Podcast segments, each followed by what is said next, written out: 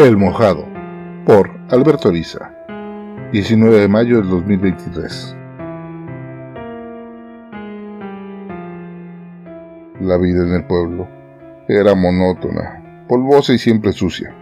Si a este conjunto de chozas se le puede llamar pueblo, un lugar en el que raras veces llegaba algún visitante. Por el contrario, los que ahí les tocaba nacer se iban para nunca regresar. Todos en el lugar eran parientes, los nietos de los tres hijos de un viejo capataz minero que se negó a irse cuando se canceló la explotación. Les han contado a los chiquillos que en algún momento fue una importante mina, de la que ahora solo quedaban los tablones despostillados que limitaban el acceso a un hueco que se adentraba en el cerro.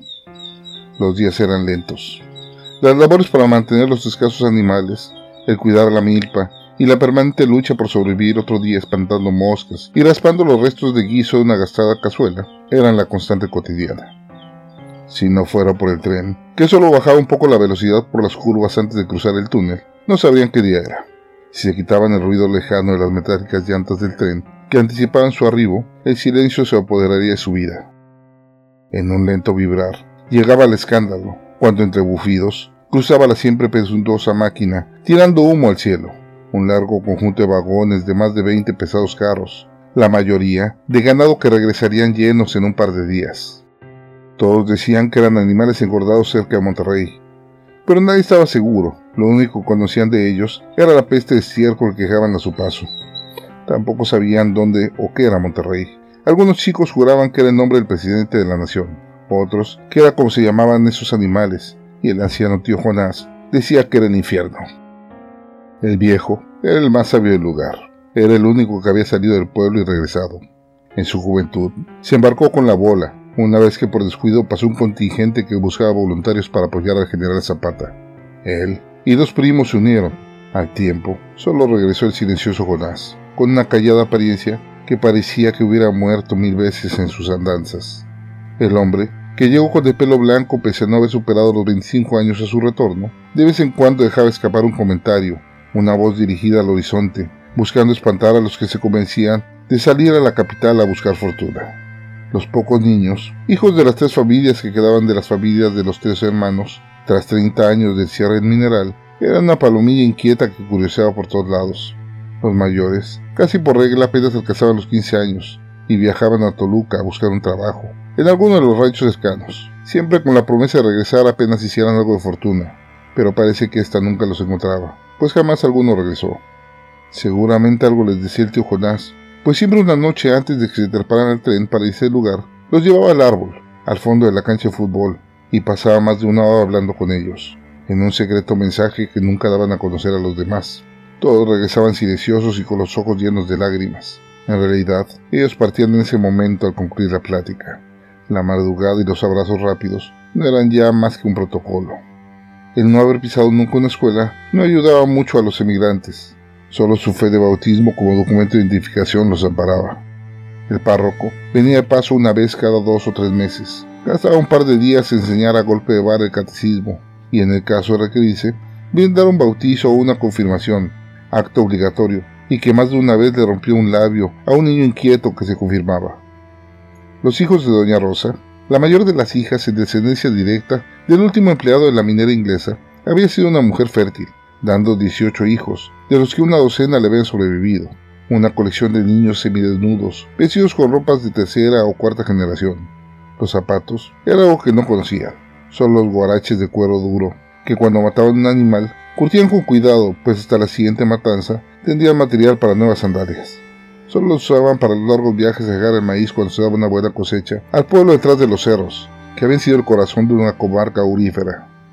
La última en irse fue la Camila. Le dio su vestido de novia, pues no podía ir a buscar trabajo con los harapos cotidianos. El periodo de lluvias, en esas alturas del pueblo, llegaba uno o dos meses antes que en los valles cercanos, y era siempre una época que llenaba el ambiente de un aburrimiento nostálgico. En esas tardes de lluvia fría y nubes besando la tierra, siempre hacía recordar a los que ya no estaban. Las cruces al lado de la clausurada entrada de la mina eran un bosque doloroso de huesos escondidos, que de tanto verlos perdían significado. Los rostros de los muertos se perdían en su memoria. Igual pensaba en su abuelo, el duro y firme hombre que hasta el último día de su vida trabajó desde la salida del sol hasta su pequeño bulto con el hijo que nació, cuando se acaba el agua y no logró sobrevivir esa fría noche de invierno, todo porque no le bajó la leche. El Mateo era el mayor de los hijos que le quedaban. Había tenido que crecer sin preparación alguna. Desde que su padre se quedó tieso arando, sin opción, tuvo que hacerse el hombre de la casa. El viejo Cándido, un ferrocarrilero ya viejo cuando llegó al pueblo, una tarde cualquiera. No tardó dos días cuando ya vivía con la Rosa. Al mes, el padre de paso bendijo a la pareja, que no tardó en criar a su primer vástago en unos meses. Nadie sabe cómo murió. Lo encontraron hecho una bola de lodo que había sido arrastrada por horas antes de darse cuenta de que el hombre había fallecido. Sería el primer año que llevaría sola con el muchacho la cosecha. Ni siquiera estaba segura de quién la compraría, y menos cuánto le pagaría. Eso siempre fue cosa de hombres, y el tío parecía no muy interesado en ayudarla. El temblor del tren que marcaba que era martes no pasó desapercibido. El tintineo de los jarros no dejaba duda de que venía el tren. Vio en la ventana a los chiquillos, que como tantas veces, se retarían a treparse al tren cuando bajaba la velocidad. No valía la pena el grito, pero de todos modos lo lanzó. ¡A ver, pinches chamacos! ¡Hasta que les pase el tren encima! ¡Sáquense de ahí! Aunque estaba a menos de 50 pasos de donde se encontraban los chiquillos, estos fingieron no escucharla. A ver, Tobías, tu mamá ya te está regañando.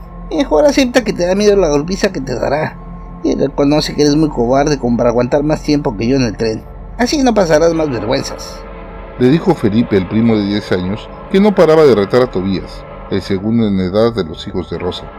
Cállate, que te tragarás tus palabras, dijo Tobías, un niño flaco y sucio, vestido con unos pantalones rotos y amarrados con un mecate.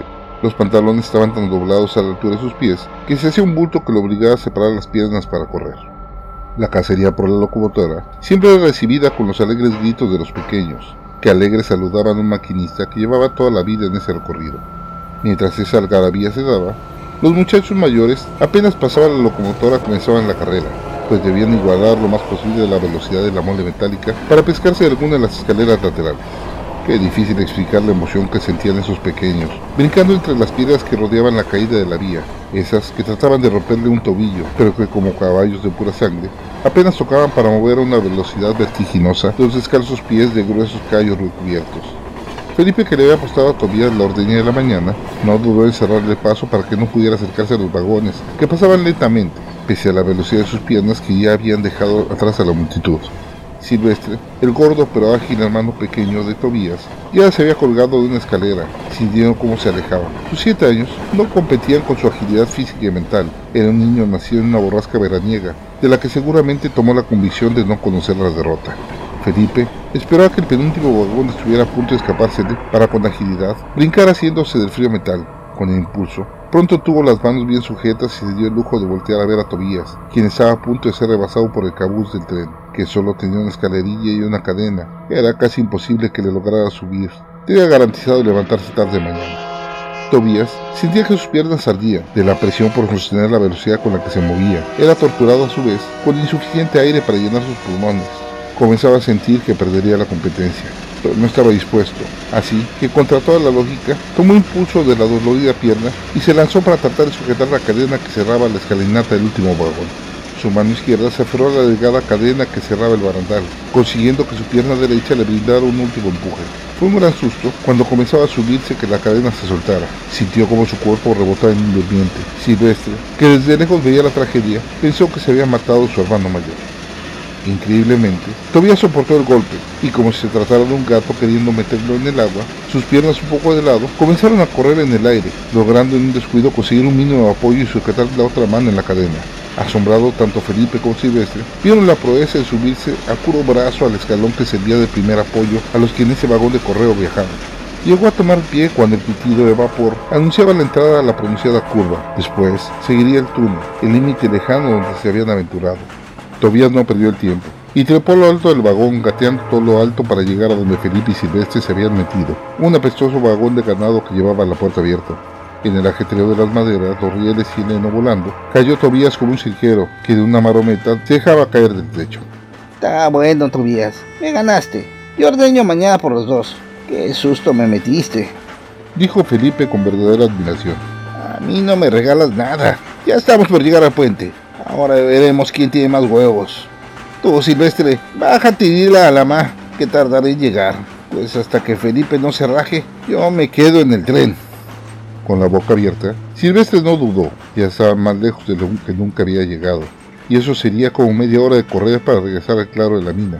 Sin pensarlo mucho, se lanzó por la puerta abierta, cayendo en un suave declive de esos pastos crecidos que dorían cuando la velocidad de la caída cesaba, pues por arriba eran largas varas de pasto suave, pero debajo eran unos mechones con huecos entre ellos que terminaban por detener los giros. Lo último que Silvestre vio fue a Tobías colgando del vagón, comprobando que su hermanito se levantara. Silvestre, alegre, lo saludó levantando el brazo, sin saber que en ese gesto le decía adiós a su cómplice de infancia. Pues tú lo que hiciste. Ahora veamos si eres tan macho como dices. Tobías no dijo nada, como si no le importara se fue a sentar al interior del vagón, sobre una paca rota de heno. Felipe, de pie junto a la puerta, contaba los segundos para que la luz regresara. El humo que se mezclaba con la brisa lo hacía toser. Una eternidad, cuando la luz por fin lo golpeó, no le importó que fuera un cielo gris y hasta algo lluvioso. Para él, la luz del día le regresó la vida al chiquillo. Pues si te vas a sentar ahí, yo me iré a otro vagón, no estoy para aguantar tus payasadas. Dijo Felipe, viendo un valle que en su vida había contemplado. En realidad, esperaba encontrar una loma donde bajarse. No pensaba continuar con la apuesta.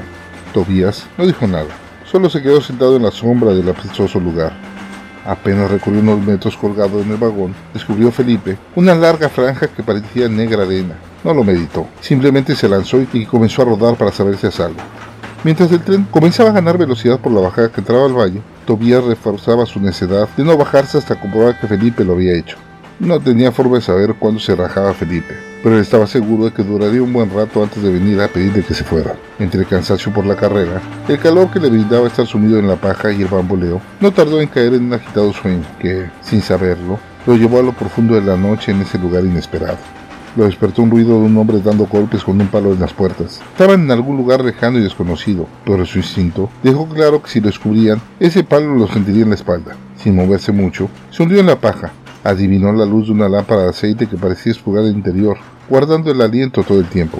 Tras unos golpes dados en los atos de paja, el guardia bajó del vagón de un brinco. Lo que siguió solo fueron los ruidos de la puerta arrastrándose por lo largo del vagón y finalmente los cerrojos que lo encerraban sin salida alguna. Los nueve años del chiquillo no le daban manera alguna para entender en su totalidad las implicaciones de ese encierro. Todo se quedaba en el gruñido de las tripas, cosa que no le extraña, pero no así la sed que le hacía sentir la lengua cartonada. Estaba en un trance parecido a dormir, sin perder la conciencia, cuando la puerta se abrió. No tenía idea de cuánto tiempo había pasado. Vio entrar a un grupo de personas que aventaban sus bultos para luego trepar a la carrera. Más de seis sin lugar a dudas, cerrando la puerta antes de que pudiera terminar de despertar. ¡Mira, Pancho! Un chiquillo en aquel rincón, dijo uno de los hombres que descubrió al chiquillo tratando de incorporarse. Ahora, muchacho, ¿desde dónde subiste? Se ve que te la has pasado muy mal. Pásame el aguaje, dijo el tal Pancho mientras se sentaba para sostener al muchacho. Con un amor no imaginado, fue dándole pequeños sorbos de agua, contenida en una especie de cántaro de madera, cuidando de que no tomara mucho al mismo tiempo. Él conocía la deshidratación. En su pueblo Coahuila ya había visto morir a alguien por atragantarse de agua al regresar del desierto. Fue ya en la madrugada cuando sintieron que el tren se detenía y comenzaba el movimiento a su alrededor. No hagas ruido, muchacho. Es la Border Patrol que anda buscándonos. La peste del ganado evita que los perros nos huelan, pero al menor ruido nos encontrarán y nos regresarán. Así es que guarda silencio, le dijo Pancho, quien para entonces ya parecía haberlo adoptado. Al poco, el tren retomó la marcha lenta, pero constante comenzaba a adquirir velocidad. Los hombres ya conocían la rutina. Cada año antes de iniciar la cosecha, se lanzaban al gabacho, a trabajar en las plantaciones de algodón. Aunque los servicios de inmigración hacían un esfuerzo para dejar entrar a trabajadores temporales, esto requería papeles que ellos no tenían. Así que mejor se pasaban de mojados. A los patrones gringos no les interesaban los papeles, solo trabajadores que no se quejaran y pudieran colectar rápido toda la producción antes de las lluvias. Nunca le preguntó Pacho por el pasado al chico, solamente lo acomodó a su lado y lo trató como a su propio hijo, ese hijo que perdió hace años, durante la revolución que ahora sustituía con este desconocido. Incluso eran más o menos de la misma edad. Tobías, quien hasta ese momento no había nunca dormido en los brazos que lo cobijaran, no dudó en dejarse adoptar, tomando las mismas costumbres del tío Jonás de no decir más de lo necesario. Tobías llegó a la tierra norteamericana meses antes de la Gran Depresión, una época dura para todos, pero a fin de cuentas, una vida mucho mejor que la que tenía y le esperaba en ese pueblo perdido y casi olvidado. Sus recuerdos los atesoró y escondió en algún rincón del alma, concentrándose en aprender la labor de la pizca para garantizar su sustento.